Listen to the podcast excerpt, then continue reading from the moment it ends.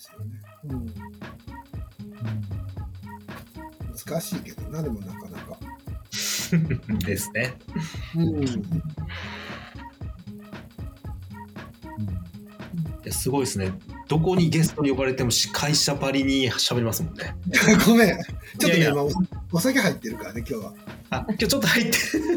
ね、あの今、はいし。かも日本酒を3杯ぐらい飲んでしまったの。おあえあ、でも出ないですよ。大丈夫ですよ、まあ、だ。まあ10時前だから大あ丈そう 十時コストどどのぐらいで寝ちゃうのかな夫。まだ、まだ、まだ、まだ、まだこうんこの間昭和村にはいはい、昭和村に行っ2人、二人じゃない、3人で。たんですっけうん。楽しかったですね。なんか。そうやね。はいなんか、その時も言ってたんやけど、こう車、まあ僕が運転して、ケイチ君が助手席やってそういう状態って一番喋りやすいよねっていう話。うん。あつまりはい。お互いこう向かい合ってるわけじゃなく、うん。でこう風景がどんどん変わっていくから、時々そっちに話もそれっていっても不自然じゃなく、でも、ふっと思い出したらまたなんかちょっと本質的な話に戻ってきて、うん。うんあれで音楽でもかかってたら落ちるよな。そうですね。まあ、対話も良かったけど、コースがデートコースみたいだったんで、連れてくれる落としに来てるっていう話をした。そうです。昭和いやでも村なんか、うん、福島県です。福島県。うん。ずっとね、一緒に行こうと誘ってもらってて、なかなか時間が取れなくて、うんうんで6月にうちでね、あの倉田先生も来てもらって、カラムシの展示をやろうっていうことで、一回も行かずにそれはちょっとなってことがうん自分的にもあって、時間取れたんで、お互い。東京経由、福島行きっていう。すごい。うん。今年の6月。今年の6月。そうです、そうです。はい。お世話になります。よろしくお願いします。楽しみに楽しみ。はい。うん。なんかそうやって、うんこう、まあさっき対話の作法っていうのはちょっと前の話にあったけど、ええはいあの、ただ言葉と言葉だけがぶつかり合うというよりは、今の運転中みたいな感じじゃないけど、なんかこうバッファーになるものっていうか、うんこう、迂回するっていうかね、言葉がちょっと別のところにそれって届くっていうか、うんそれはもしかしたら、あの、お酒が入らないまでも食事をしながらとか、なんかそういう、こう、間にあるものがあると、むしろスムーズな場合もあるんかなっては思ったりするけどね。うん。それこそね、カラムシ、あの、私船って、昭和村で頑張ってるお二人の話を、あの、連れてってもらって聞いてた時に、そういう話にありましたよね。手を動かして、ああ、そうやったかな手元。の作業で、あの、カラムシを生む、生むっていうのが糸を作る。ながら、何でもない話をしてる。なんか、それこそが、あの、伝えたいことなんじゃないのかみたいな話最後出てきて、うん。なんかそれすごいいいなって思って、そうやね。うん、共同作業がね、なんか、ううん。まあ運転もそうですし、焚き火とかもそうですけど、そうやね。うん。そうそうそうそう。どうですか？今静かになったけどなんか。いやいやいやいや、なんか思い出そうとしてたんやけど、昔はいろりっていうのがそういう装置、空間的装置だったよね、だから。そうですね。うん。うんみんな集まってきて。火があるとね、今でもストーブ焚いてると、わーってみんな集まってきますけど、やっぱ火は、火は大きいんじゃないですか。火は大きいです。あの、初詣とか行くと、ぶわーって燃やしてるところの周りに人集まってね、うんあれ好きなんですけど、うん。すごい火気にするおっさんとかいるんで。別の日になるけど、あの、タバコもね、ああ、そそううですね。それを吸ってる時間はもちろんそれぞれがくつろいでるっていうか心がちょっと緩んでる時もあるしなんかスモーカー同士のなんか緩やかな結束感っていうか連帯感がもあったりこのご時世やからねで僕の前勤めてたメダに行く前の来る前の研究所の初代所長が日高俊孝っていう。動物行動学の先生やったんですけど、その先生超ヘビースモーカーで、えまあ、そのせいか、その専用の建物ができた時に、やたら喫煙室が豪華で、豪華っていうか、まあ広々としていて、眺望が良くて、あの、ちょっと森の中にある研究所やったんですけど、あの、こう、林が見渡せて、テーブルがあって、で椅子があって、みたいな感じ。すごいくつろぐ、こう、うんなんか、しいところに、もうもうとした感じでっていうんではなくって、まあ、すごいクリーンな感じの雰囲気だったんだよね。で、こう、ちょっとけん仕事疲れした人たちが、まあ、時々集ってきて、なんかそういうところで確かに話をするときって、こう、根詰めて考えてるときとは違う発想の柔軟さがあったりとか、普段は接しない、か会話もしない人同士が接点持ったりとか、いや、なんか日高さんがタバコ吸いたいからだけやろうと最初は思ってたんだけど、あえてそれが良いなと思ったのは、うん。あ、さっきの森さんに通じるのは日高さんもそうやったよ。うん。春の数え方とか、春の風が。タイトルが、エッセイのタイトルがね。その、なんで蝶は花によるのかみたいな、動物行動学ってそういう話なんだけど、で蝶が寄ってるのか、花が寄せてるのかみたいな、それをの真剣に考えてる人やってんけど、ああいう視点ってもうなんか、普段くよくよしてるのがアホらしくなるぐらいに楽しくなってくる。うん。確かにな、人間より花の方が偉いんかもなとかってだんだん思えてきたりとか、うん。あの覚えてますね、なんかそれは。うんそんな人でした。で、僕は蝶じゃないけど女の子をはべらすねんって言って、いつも女の子が周りに乗った。あ、今やったらコンプラでほんま引っかかるような。飲み会の時の話ですよ。普段の仕事の時じゃないけど。どっちにしろダメですけどね。どっちそうだ。最低です。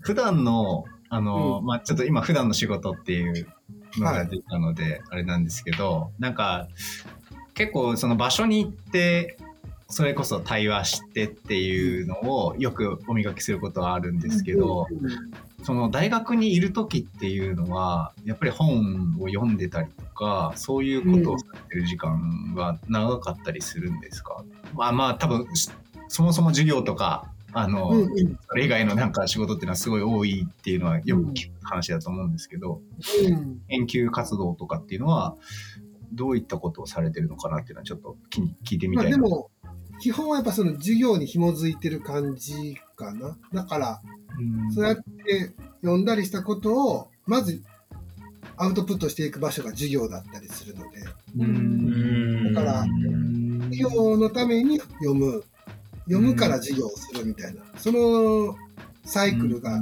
基本。で、それがすごくありがたいなと実は思っていて、毎週聞いてくれる奴らがいるわけじゃない？それは毎週読んでくれる。うん。から、まあ連載作家みたいなもんですよね。うん。で、そういうところで、こう、一回喋ったけど、なんかやっぱしうまいこと伝わらへんかったかなっていうので、こう修正していったり、別のものを見、あの、こういうこともちゃんと押さえとかなあかんかったんかなって調べていったりとか、うん。っていう場にもなるので、やっぱり授業があるっていうのがすごく大学っていう場所においては僕にとっては大事なところかなとは思う。で、その、うん、あの、資料作りのためにいろいろ本読んだりっていう感じ。もちろん、それとは全く無関係に文章を書くとかっていう仕事もあるんですけど、あの、うんこうルーティンのように日々のリズムを作ってくれてるのはそこかなってくうる。ん。で、僕は家で仕事しない人なんですよ。え必ず研究室、平日は、月金は、もう本当サラリーマンみたいに行ってやって、帰ってきたらもう何もせえへん。まあ、こうやってご飯作ったりとかはするけど、うんあの、まあ一つの理由は、東京に越してきた時に、まあ夫婦二人なんですけど、あの、仕事道具としての本がやっぱりいっぱいあるから、当然二人暮らし以上プラス一部屋は最低必要なぐらいの物量があんねんけど、その高い家賃の首都圏で、そうなった途端にやっぱし、こう、物件も限られてくるっていうのもあるし、あの、本は全部研究室に置くっていうのがなんかこう、いつの間にか暗黙の了解に夫婦の間になってて、なので全部持っていってるっていうのもあるんですけど、うん。そう確かに本当に全然置いてないですもんね。うんん、そうなんです。うんピッチャーばっかいっぱいある感じ。ピッチャー。あピッチャーはいっぱいあるピッチャーめっちゃいっぱいありますえね。ー、でもなんか僕、まあそうなったのは今言ったような要因だけじゃなくって、大学生の頃にね、今日なんかやたら学生の頃の話に振り返るけど、あのすごくハマった小説家に中村慎一郎っていう人がいるんですけど、はいえっと、加藤修一とか福永武彦っていう人たちと、えこう仲が良かったフランス文学者で、すごい多作な人だったのね。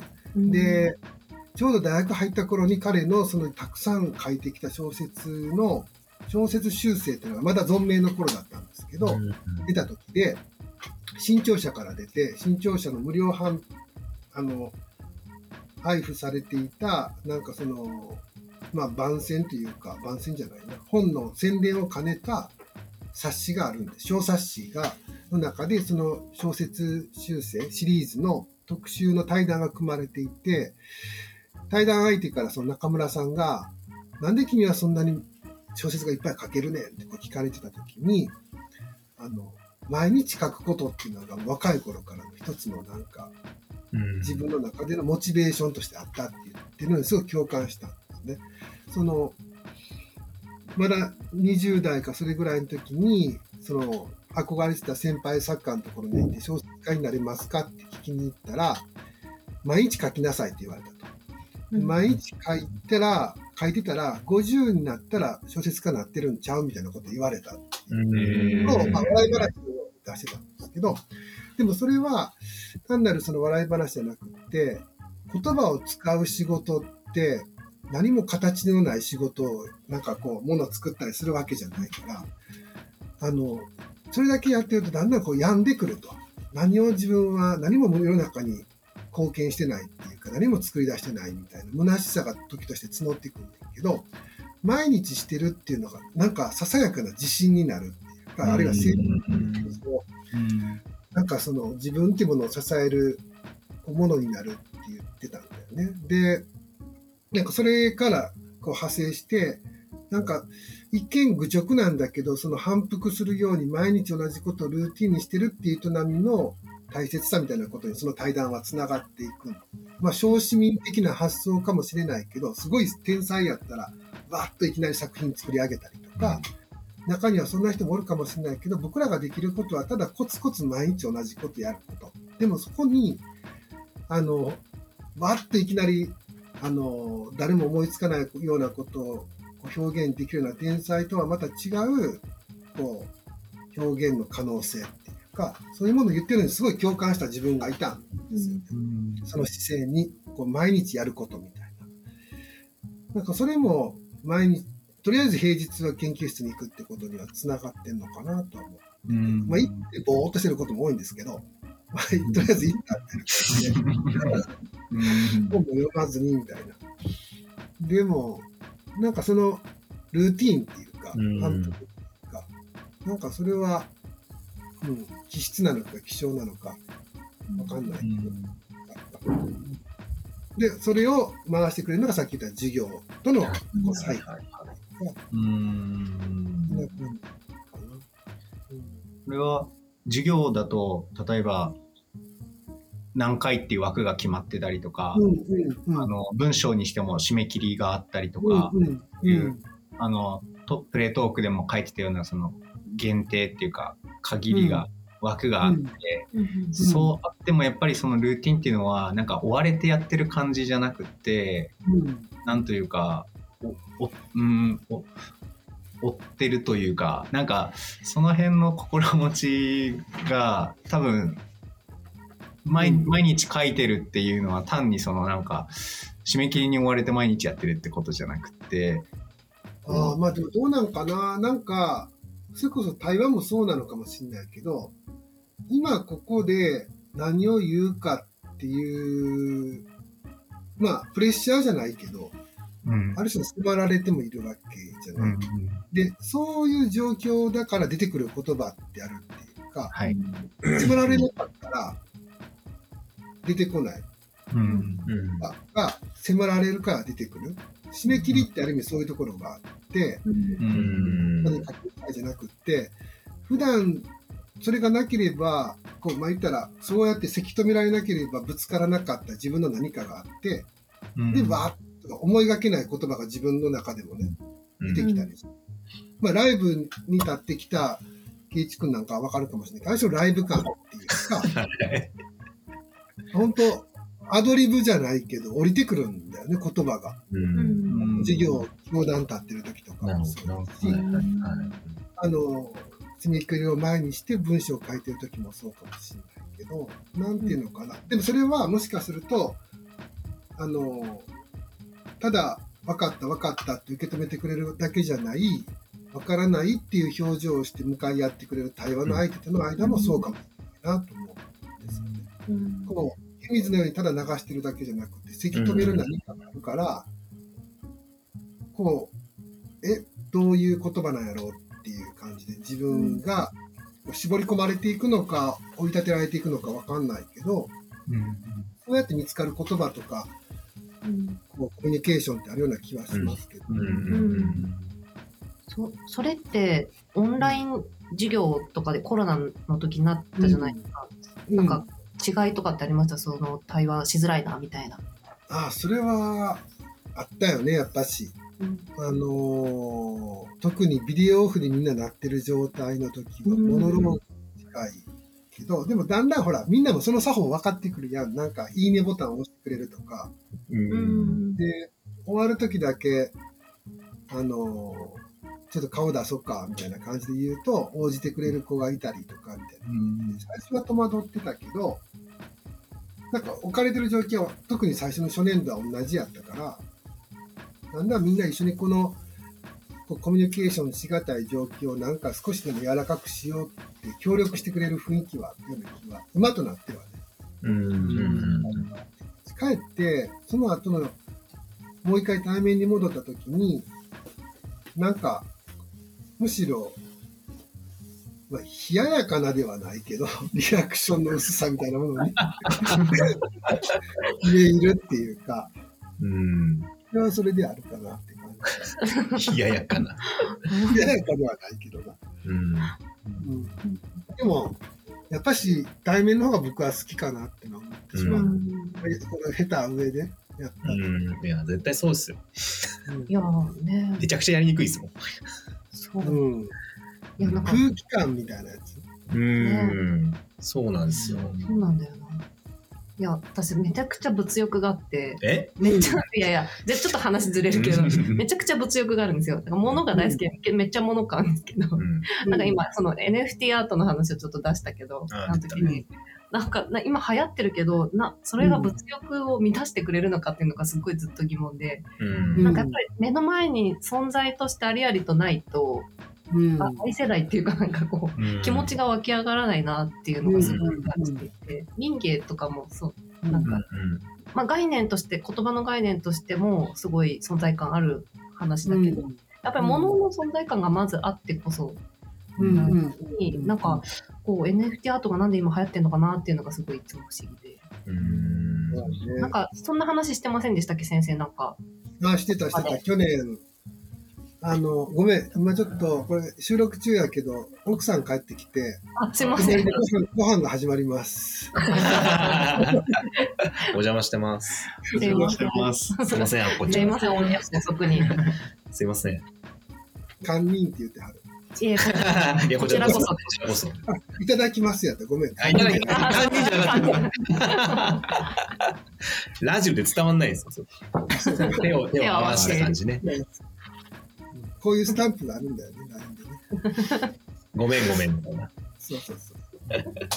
でもなんか、難しいとこやね。なんかあれはあれで面白い企画だったんですけど、うんそのうんそうやって NFT アートをはじめとするデジタルの世界での、こう、浸透とともに、それ自体が、あれは骨董になるのかみたいな話としてそうあってですよね。うん。うんうんだから、その都度都度技術ってこう推移していくものだから、でその中で、その時代時代に新しいこう形を得てきたっていうふうに考えると、もちろん可能性としてはなくはないのかなっていう気はしたんだけど、で、その今もさっきさん言ってくれたような、そのものとしてあるからとか存在感っていうところはどう考えたらいいんやろうっていうのは最後までちょっとうまく解消できない問いとしてはあったけど、ただ、なんか、それでもそれを作った人っていうのは変わらないよねっていうのは結構、しところとしてはあったような企画ではあった。人が作ってるからみたいなところとしては、そのマテリアルとしてのものなのか、こうデジタルなのかってことを問わず、最後はそこが問題になってくるねみたいな話を結構盛り上がって共有した気がします。なるほど。うん顔の見える人なのかどうかはともかくとしてやけど、なんかそれに近いことはこの間、あの、グラフの服部君が言っててうん、えっと、ちょうど今、六本木の、えっと、ミッドタウンにデザインハブっていう、日本デザイン振興会かな？かなんかがあるところのスペースで、公民館のしやさっては、デザインのしやさって、あさってか。あ、公民館のあさっては、カンペが入りました。完璧間違ってた。公民館のあさってはデザインのしあさってっていう本が最近出て、それにまつわる展覧会っていうか企画展が行われてる、1本目のトークが大阪のグラフの服部茂樹さんで、で、その時に彼が言ってたのが、物とかこととかってこういう、これまでよく言われてきたけど、20世紀は最初物をこう、いかによりこう多くの人に伝えるのかっていうか普及するのかってことから始まったけど、やがてそれが単なる消費対象になっちゃって、でも物じゃないね、やっぱその背景にあることやねんってなったけど、気がつくとそのことさえも消費するようになってしまう。物もことも消費対象になった中で、今来てるの、結局人ちゃうみたいな話をしてたんですよね。うんで、まあ、その公民館っていう話題でもあったから、そこにつなげて言ってはったんやけど、なんか、さっきのデジタルアートの話もそうやったんやけど、なんかやたらとその人ってとこにこう回帰してくるっていうか、うんそこで言ってる人がどういうものをイメージしてるのかは、言ってるそれぞれによってちょっと違う気もすんねんけど、なんかフォーカスされつつあるところはあるんかなとは思うんですけどね。で、個人なのか、人の集い方っていうことを考えているのか、まあ、同じ人でもいろいろあると思うんですけど、出会い方というかね。まあ、さっきの対話もそうかもしれないけどうん。なんかそんなことも思ったりしました。うんうんそうですよね。なんか、それこそ、あの、ニュースピックスで話してた落合さん、落合陽一さんとかとの話でも、まあ僕もよく会うんで、よく民芸の話とか、デザインとか、デジタルの話しますけど、落合さんが話してることって、デジタルを通して、すごい人の話をしてるんで、いつも。うん。うんね、その人柄ってやっぱすごいよく出てて、うんこの間も高山で飲んでたんですけど、もうなんか全員にちゃんと話すみたいな。なんか、絡まれたらちゃんと全部返すみたいな。うん。うんなんかそういうのをずっとやってきたんだな、この人ってすごい感じさせる感じって、多分人からしたらすごいデジタルで、なんかぬくもり感じないようなことやってる人に思われるけど、本人いたって一個一個の出会いに対しては真正面からぶつかってくるんで、ああ偉いな、それはでも。うん、なんかお好み焼きのおばちゃんと一緒に肩組んで写真撮ってましたよ。そう。うん僕なんかああいうのパーティーとか苦手やねん、むっちゃ。え、なんで？レセあほら、なんかい、い、いろいろ交流会とかあるじゃない、なんか。ああ、ありますね。ああいう時むっちゃ手持ち無沙汰になる。はいはい。わかりますね。わかりますよ。うん。なんかこっちから話しかけるっていうのも、僕こういう人なんでって言っていく、ああいう感じがすごい苦手で、うん。なんとなく繋がっていくんだったらいいけど、こうこう出会うことが目的というか、出会い系ですね。出会い系やな。だからそうじゃない場合は、すごくフラットに話ができる自分やのに、なんかすごいシャチこばってしまうっていうか、うん特に落合さんの話はちょっとはちょっと違うとは思うねんけどね。うん。いや、でも、はい先端になる場の空気ってあるなと思ってて、うんうんうんうん。その時にね。うんそうですね。なんか、つながるのが目的で集まってるわけじゃないじゃないですか。そうそうそうそたまたま会ってうん気が合うとか、う。うんなんか、あの話を聞いてたら盛り上がってとかっていうのと、出会い目的で、いや、そんな別に出会い目的って言い方もちょっと角があるけど、まあ言ったら名刺交換して、こう、顔を広げて次のうん、まあ何かにつなげていくみたいな目的の会って、やっぱり、なんか空気感違いますよね。そうなんだよね。うん。いや、もちろんね、そういう中でありがたい、こう、そういう機会でもなければ、うん、出会えない人たちもいるっていうのはわかんねんけど、なんかこう、無理があるっていうか、うんうん。うんうん。無理がある。うん。無理があるかな。個人的にはですけどね。うんうんうんうんごめん、なんか話が止まってしまったけど。いや、いいですよ。そう、全然ありがとうございます。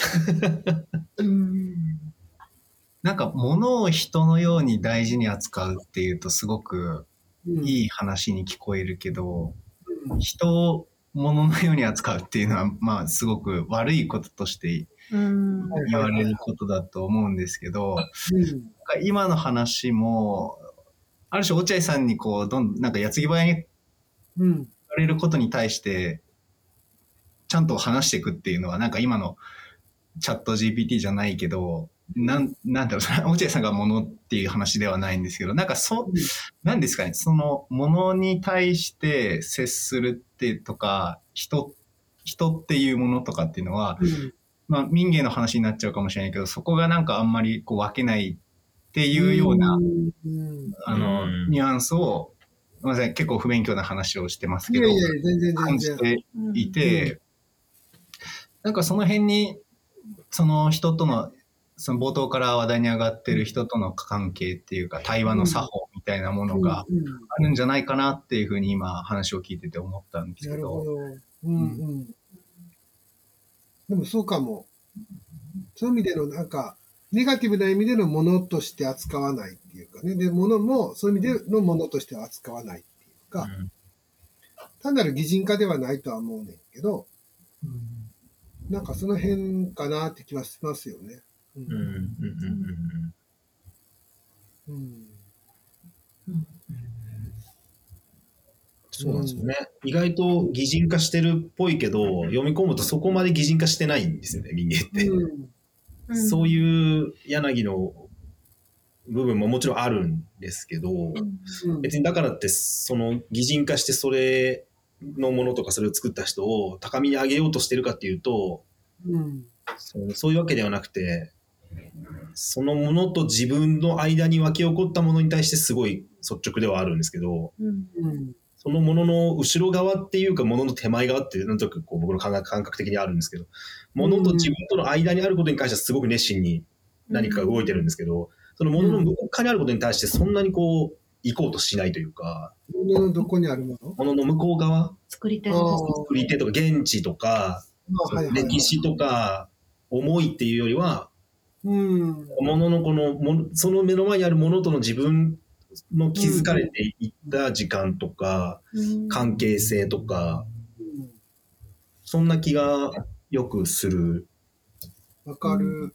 わかるうんけど、意外とそれって、やっぱ難しいことなんかもしれへんなと思うんだよね。そうですねつまり、うんまあ、すごく月並みな言い方すると、物であれ、人であれ、まあ、例えば人であったら肩書きとか、属性とか、どこにいて何をしててみたいな。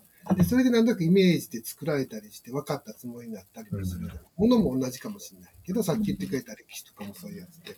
なんかそういう、こう、目の前に今あるものをそのままダイレクトに受け止めるというよりは、なんか別のところで作り上げられてきた枠組みっていうか、それで理解した形で、あ、こういうものねっていうので納得することもできるじゃないですか、一方で。で、それが全部あかんってことではなくて、そういう形で、まあ処理っていうとちょっと語弊があるけど、こういうものっていうふうに自分の中での距離感とか位置づけていくことも一方で大事だと思うんですけど、なんかそれを取っ払うときと取っ払わないときのこの振り分け方っていうか、今はそうじゃないねんと。その歴史とかその肩書きとか立場とかじゃなくて、今この瞬間瞬間のこの人であれ、物であれ、対峙してる時にどういう出会い方してるのかってところに全部身を委ねられるなきゃいけないっていうタイミングをどう見極めるのかなっていう。うん。うんそれ全部やってるともう息が詰まってしまって、うん絶対もう多分しんどいですね。しんどすぎるよね。うんでも今、家地君言ってくれたのは、例えば柳宗悦っていう人はちょっとそういうものがしんどいぐらいにやってた部分も一方であった人かもしれん。うん一つやった時にそのアアンテナが少なくとも物に対してはピピッと立つような人ではあったよね。うんって今思うし、なんかそれはそのまま人に対しても言えることなんかなと思ったりはするんだけど、うん、でも難しいよね、そこって。その柳がすごいいろいろなものに、まあ、親近感とか、まあ、その親しみみたいなものを持てる人だったとしたら、それは人によってその程度の差があるっていうことなのか、方向が違うっていうことなのか、なんか、うん。あの、痛みを伴う、なんか親近感と、うん。なその愛おしさっていうものをそういうふうに表現されてたと思うんですけど、そういうものが、その、自分では頭ではわかんないけど、DNA には刻み込まれててっていう話とかうん。をされてたと思うんですけど、それって、こう、柳の DNA には刻み込まれてたけど、他の人には刻まれてないのかとか、うん。そういう話じゃないのかちょっとわからないんですけど、なんなんか、か、うん。うん、あ、人によるうん。あのどうなんですね、その、例えば、いわゆる民芸品ってものを取捨選択する眼差しにおいては柳宗悦っていう人は、あの、ものの、いわゆる目利き的な部分では、彼固有の特有のっていうのはあると思うんですけど、なんか、そこではなくって、もう少しベーシックなところでっていうか、うん。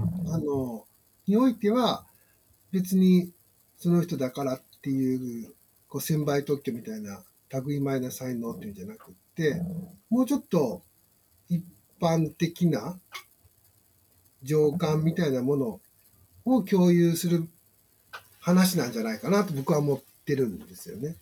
あの、うんそう言ってくれた。っていうか僕がまあ、人間を通して確かめたいなとか伝えたいなと思ってる、その、親しみみたいな話とか、インティマシーみたいなところっていうのは、なんか、そ難しいけどね、そこ、あの、柳っていう人を語ろうと思うと、一方でそういう目利き的な要素っていうか、才能みたいなものもあるとは思うんですけど、それを、いうものを発揮しつつ彼が伝えようとしたことは、なんかそこの話だけではないんじゃないかなっていうところかな。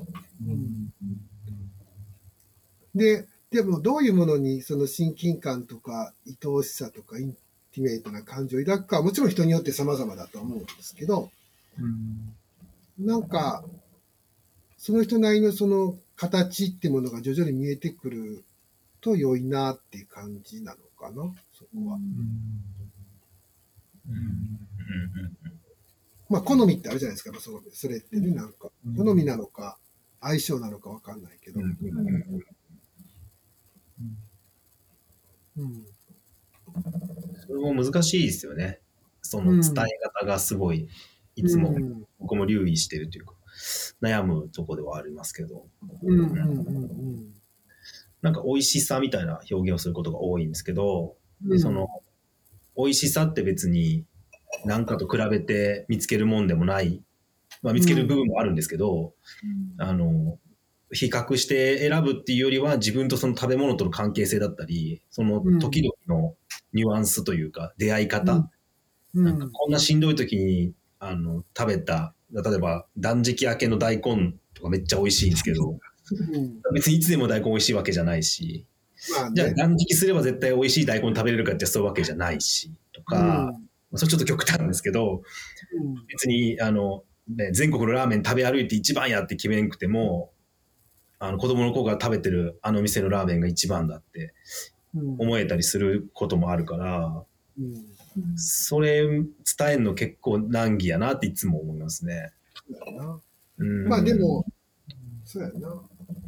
え、でも一番美味しかったご飯何って聞かれたら何て言う？うわ、難しい質問来た。い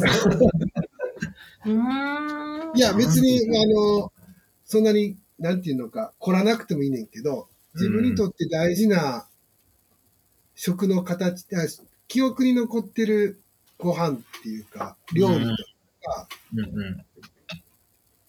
まあ、それは料理そのものなんか、それを作ってくれた人との関係なのか、それぞれ様々やとは思うんだけど、うんうん。よくお袋の味じゃないけどね。はいはいはい。なんかあるじゃないですか、やっぱし。なんかありますか、そういうのって。うん。ありますあります。いっぱいありますよ。お、すごいすごい。だからそれすごいよな。やっぱあんねやね、みんな。ちなみに差し支えなければ。え？さっきから。私、母親が作ってくれたパングラタン？パングラタン？パングラタン？えー。牛乳に浸して、あなんか適当に作ったグラタン？えそー、あの、高山にある小川っていうあ、小川ね。食堂があるんですけど、席に座ったらもうメニューが1個しかないんで、とりあえず自動的に、火薬ご飯が。火薬ご飯。飯が。火薬ご飯定食が自動的にでおじいちゃんがやってるとこなんですけど、そこの火薬ご飯と、惣菜の冷めた惣菜がめっちゃうまい。うんあそこが、あ、その火薬ご飯の店の？火薬ご飯の今度店。、今度じゃあさっきも含めでぜひみんな、みんなで行きましょう今度来た時小川に。小川めっちゃいい店です。めっちゃ美味しい。うんすごいなそう。好きです。そこいいね。かな。あ、いいね。うん、でもなんか、ま、昔あれ美味しかったからと思って、うん別の場所で食べるとそうでもないみたいなことも、うんそしてある。うんめっちゃある。そうあります？ありますよ。あの、松本市にね、あの、うん。とんかつの目黒っていうお店があるんですけど、えー、うんその目黒さん、名前の由来は、その目黒区で修行されてて、で目黒区にとんかつの名店があるんですよ、トンキっていう。あー、聞いたことある。はい。聞いたことないけど。きたいなと思ってるんですけどね、なんか、うん。あの聖地的な感じに僕の中でなってるから、うんタイミングを見計らって、今、いつまでも行けないってやつなんですけど、うんあの、なんかね、あの、金継ぎ教室に通ってたんです、松本まで。あの、大久保ハウス木工社さんでやってた。で、その金継ぎの後で、ちょっとお腹空いたねって言って、あの、地元のその松本の人にどこが美味しいですか？って聞いたけど、なんかピンとこなくて、食べたいもん合わなくて、ラーメンじゃないな、みたいな。で、とんかつ食べたいねっつって。で、パッて調べたら近くにあった。普通に。で、あ、近くにあるから行ってみようって言ったら、なんかもう、なんか店構えが結構しょぼいんですよ。なんていうのかな。うん、プレハブっぽいっていうか、間口も狭いし、決してすごいそのロードサイドのいいお店っていう感じじゃなくて、なんかうん線路沿い、結構でかい線路沿いの、なんかうん。その線路も、なんていうんですかね、こう結構、ちゃんとしてない線路って言い方してるんだけど、昭和っぽいっていうか、線路と道との境界線が曖昧っていうか、なんか一応木の杭打ってあるんだけど、緑で繋がってるみたいな、フラットで。はいはい。はいはいはい。感。じのところの、もうごちゃごちゃしてる道沿いの、うん。あの、松本の北に伸びていく高山方面に行く道沿いの線路？あの感じの線路、まあちょっと違う方なんですけど、そう、ああいう感じのところで、あ、そうそうそうそう、そう、わかりやすいですね、それ。あの、ちょっとなんか、ひ低い感じのね、威圧感がない線路のところの横にあって、パッと見た感じちょっとどうかなと思ったんですけど、腹減ってたから、嫁と一緒に、入ってみようかって入ったら、中すごい綺麗なんですよ。なんていうか、綺麗っていうのは、なんていうか、こう、行き届いて、めちゃくちゃ行き届いてて、うあん。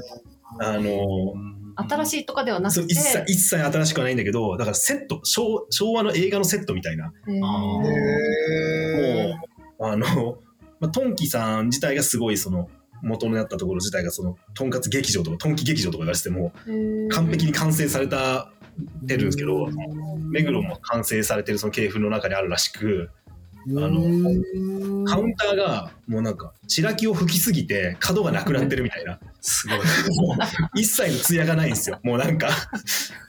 で、あの、なんていうか、キャベツの足してくれるタイミングとか、その豚汁を入れてくれるタイミングとか、お客さんのその、なんかこう、あ空気感とか、譲り合ってる感じとか、へ嘘みたいにいいお店だった。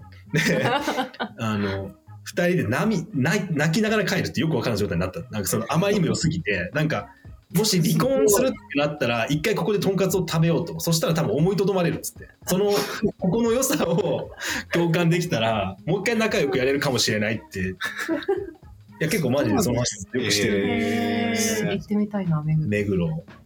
目黒。めちゃくちゃ行きにくい場所があるんですけどね。いや、そのとんかつ、とんかついくつかあるんですけど、とんかつの中でも大事なとんかつの思い出が目黒。うんなんかこの後話しづらいよな。そうね。毎回そうなんですよ毎回そうなんだよな。話しづらい。こういうことばっかり言われてる。いや、ちょっとどお願いします。黒先生お願いします。あ、僕？そんな、さ離婚するぐらいだったらまずそこに行こうって店はないけどい、や、そこはいいんですけど。あ確かにそそれはないかも。うんなんやろな。今なんか思い出しかけてたんやけど。で、この間一緒に昭和村で連れてってもらった、あの、定食屋さん、ソースカツ丼。かね。うん、うん。ね、うん。とんかつ好きなんだね。とんかつ、とんかつ好きなのかもしれない。すごい良かった。ううんん。僕は、なんかちょっと路線が違うんですけど、まあ、さっきのなんだっけ、えっと、グラタンの話じゃないけど、まあ、その家族の味的なやつで言うと、うちの母方の祖母が、えっと、まあ、旅館というか、保養所みたいなものをね、銀行の、うんと、こう経営というか、管理というか、運営というかしてたんですけど、まあ、そこ、そういう仕事柄なのかわかんないけど、たくあんを、あの、刻んでくれってよくご飯に添えてあったわけね。こう、締めのご飯だけど、その、こう、なんていうか、単に普通の大根をスライスするんじゃなくて、こう、千切りというか、たくあんの。それがほんまに細かくって、それにごまをまぶしてあるわけ。それがうまいご飯に絡んで食べることできるんですけど、うん子供心にもうたくあんっていうのは、あのおばあちゃんの千切りのごまをまぶしたご飯にこううまく絡む、本当に細かいたくあんやったんやけど、そういうもんやと思って、あの、必ずそこのお家っていうか祖母の家行った時、その旅館行った時は、それを楽しみにして食べてたんですよね。うんで、いつやったか、今でも忘れられへんねんけど、あの、自分家で、その母親にね、たくあん食べたいって言って出してくれたら、そのおばあちゃんの切った太、細さとは比較にならないぐらいにって言うと、ちょっと母に失礼やねんけど、もうちょっと多いわけですよ。で、これたくあんじゃないって言ったわけ。まだガキンチョの時やで。その時に、おばあちゃんのたくあんがいいとかって言ったら、うち母が悲しそうな顔をしたのが、なんかすっごい子供ながらに、あ、今言ってはいけないことを言ってしまったよ。あの、まあもちろんその美味しかった記憶と、でもなんかその食の持ってる残酷さじゃないけど、うん。食それじゃない。うんそうそう、これじゃないって言った時のあの、なんか切なさというか、これはこれは言ってはいけない言葉だったみたいな感じ。うん。うんそこまで言うとちょっと大げさかもしれへんけど。難しい。いい話しないといけないやつっていうのがそうそうそう。連覇するっていう、よくないやつ。よくよく起こる。よくわかるやつ。なので素直に話すとこうなるっていう。まあね。あ最近生ハムず最近ずーっと生ハム食べてたんですけど言ってましたね言ってたね、生ハムね。生ハム欲から抜けましたねえ？ー飽きたんじゃなくて？飽きたのかわかんないけどなんかいやー、ちょっとうちの妻にも教えてあげてほしいよ。生ハムすごいから、うちの嫁さん、生ハム。生ハムあ生ハム回転寿司は生ハム屋じゃないんだっていう。うんいろんなパターンの生ハムが出てくるから。すごい食べるんです、生ハム。生ハムなんてあるの生ハムオニオン。おー、そういうことか。生ハムのレバー、生ハムが4つとか来るんですよ。乗ってるのは違う、生ハムが。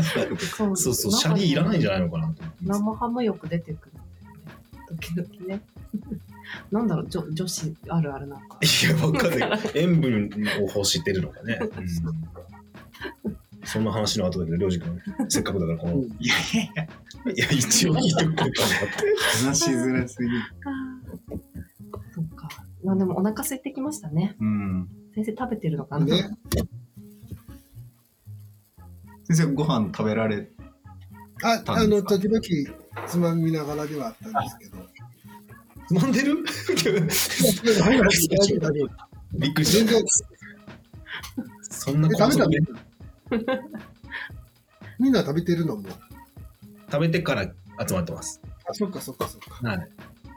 でも一応、なんかお腹すくかなと思ってミスタードーナツ買ってきたいや。私も目の端にミスタードーナツあるなとは思ってますね。はいミスドは用意したんです。はいそっか。うん。どうですか？なんかそろそろ時間もあれなんで、なんか最後に、うん。聞きたい、聞きたいこと。聞きたいこと。こんな回で聞きたいこと。え、こんな話でよかったのかな？ですごく楽しかった楽しかったいです。やいやいや。なんか締めにかかるいや、感じがいいよ、よかったです。うんよかったです。失礼な言い方ですけど。いや、全然全然。なんか、ね、あの、皆さんが話したかったことが話せたのかどうかが。いや、なんか、こう、で、なんだろう、結構今までこうデデジタルなものに対しての拒否反応みたいな、そのオンラインでやることとかあったんだけど、なんか先生のそのじゅ授業でみんななんか割と慣れていくみたいなうん。話とか聞いてると、そう、なんか、NFT アートもそうだけど、なんか人って結構緩やかに慣れていけるうん。ものなうんん。なんかなみたいな、そういう可能性っていうか、否定ばっかりではないかもなっていうのがちょっと感じられてよかったかなっていう。普段、普段、ズームで収録してるんですけど、そう、まあそうオンラインオンラインで収録してるんですよ。オンライン収録そうそう、が多い。うちの番組。そういうことか。やっぱちょっとそれぞれ忙しくてですね、うんうん、もちろんね、場所も離れてるやろうしね。すごい広いんで、高山市が。うんうんうん。そう。そんなね、いつも電波が呪いのように悪いっていう。そう、呪われてるから、ね、そうなんや。わざわざじゃ集まってもらって申し訳なかったですね。いやいやいやいやいやいやいや。たまには集まる。うん。うんおかげで集まれたんでありがとうございます。うん、いえいえ。うん。やっぱりなんか。ま、なんか、やろうよ。よければ。あありがとうございます。カラムシの時はいらっしゃるんですか、高山に。来ます。行くよ、行くよ。うん、楽しみに。う。うんん。で、この飲みながら、そやね。ここで飲みながら、うん。カメラを忘れるっていう。あ、何のカメラ？いや、今撮りながら話してる感じだけどあ、そうそうそうそうう。うん。いや、全然いいんじゃない？ですか。うん。寝てもいいしね。もう ちょっと、そうか、もうちょっと暖かくなってるから、ね、寝れますかね。ちょっとずつ、その、腰掛けられてる椅子と、あの、テーブルの下の方にこう消えていくん。ダークもちょっとずつ下がっていくん。眠いんだなって思って。え、高山まだ寒い？ちょっと寒いですね。そうですね、ちょっと寒い。うんとか、多分、やわい屋さんがえ？割と寒い位置にある気がします。そうそうそう。位置が。うん。4度ぐらい、街中より。うん、うん私たちの住んでるよりは。何度だ？まあ、じゃあまた、その時はもちろんですけど、機会があれば、ぜひ。うんなんか、名刺交換した後みたいな感じの、あの、たどたどしい感じ。何の、気持ち悪一番赤いやつやんな。うん、気まずかでもちょっと直接会うの気恥ずかしくなりますね。こうなってくると。た。ああ。そんなことはないじゃあやろ。じゃあ私このね今回のこのはいはい、このあのチレジュメ。ャットのレジュメあ、がそういうこと割とか。普段と違う感じが前面に出ているので若干それを見られた上で会ういや、でもマジで面白かった、面白かった。なんか、ね、逆にあそこまでみんながいろいろ熱く語り合ってるのに応じてきれたほどの言葉が今日は出てなかったんじゃないかと。そんなことないです。ううんん、当事者として、覚悟の当事者としての。ものといろいろ波紋がありがとうございますい。つも締めに迷うんですよね、うん。うん。うん。なんかいいかけてなかった？いや、い なんか程よい水の差し方の加減が、やっぱまだなんか使えないなっていうのが僕個人の。うんうーん、あ、そうあのチャットでも LINE のやつあやり取りしてた中であったやつ。うん。なんかそればっかりだとやっぱしんどいし、みたいなうん。話をうん。今日もしていただいてたと思うんですけど、でもない、全くないのが本当に嫌だなっていう。う、ん。わかるわかる。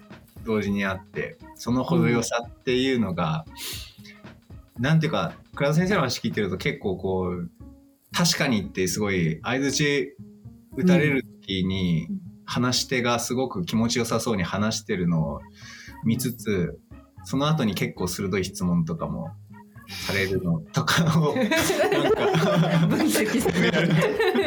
いや、褒めた、褒めたわけじゃなくて、あ、褒めたわけじゃないの？そう褒めてない。いや、いや、ほいや 褒めたことになるんですか？いや、すごいなって思って、関心。関心なのかな？うんいや、うん、なんだろう、なんか、その辺の程よさみたいなのって、うん、なんか、違うねんって言葉からあんまし入りたくないんですよね。うんうんうん、はいはいはいはい。だから、なんていうのかな。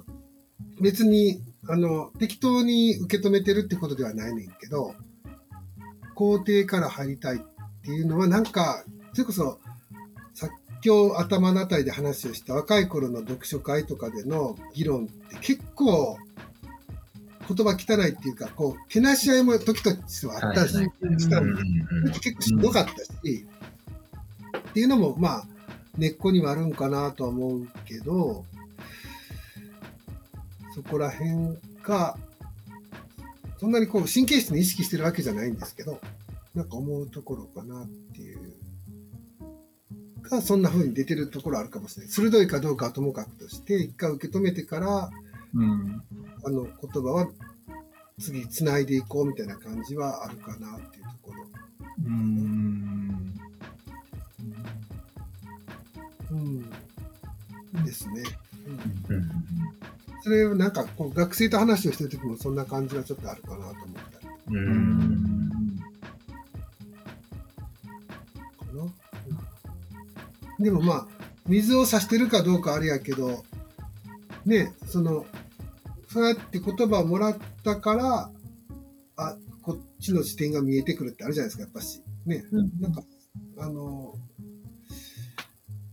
うん、水を差してやろうではないっていうよりは、こう、なんて触発されて、今日も途中言ったように、出てくる言葉っていうか、言葉だけではないとは思うけど、なんか、その最初のきっかけの球が投げ込まれなかったら、ポンと次にリアクションとして出てこへんもんでもあるんかなと思うんですよね。そういう差し加減っていうか、うん。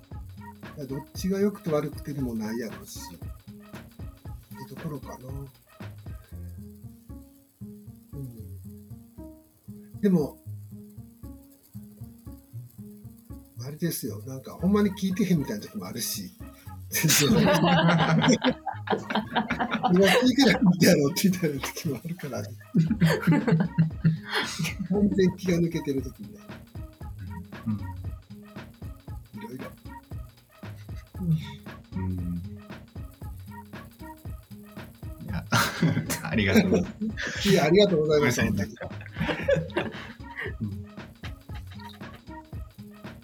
すいません、なんかあの、忙しいとこ時間取っていただいてしまって。ね本当にいえいえいえいえいえ、こちらこそ、なんか快適を使わせてしまって申し訳ない。いやいや、ご飯作ったりしなきゃいけない。すいません。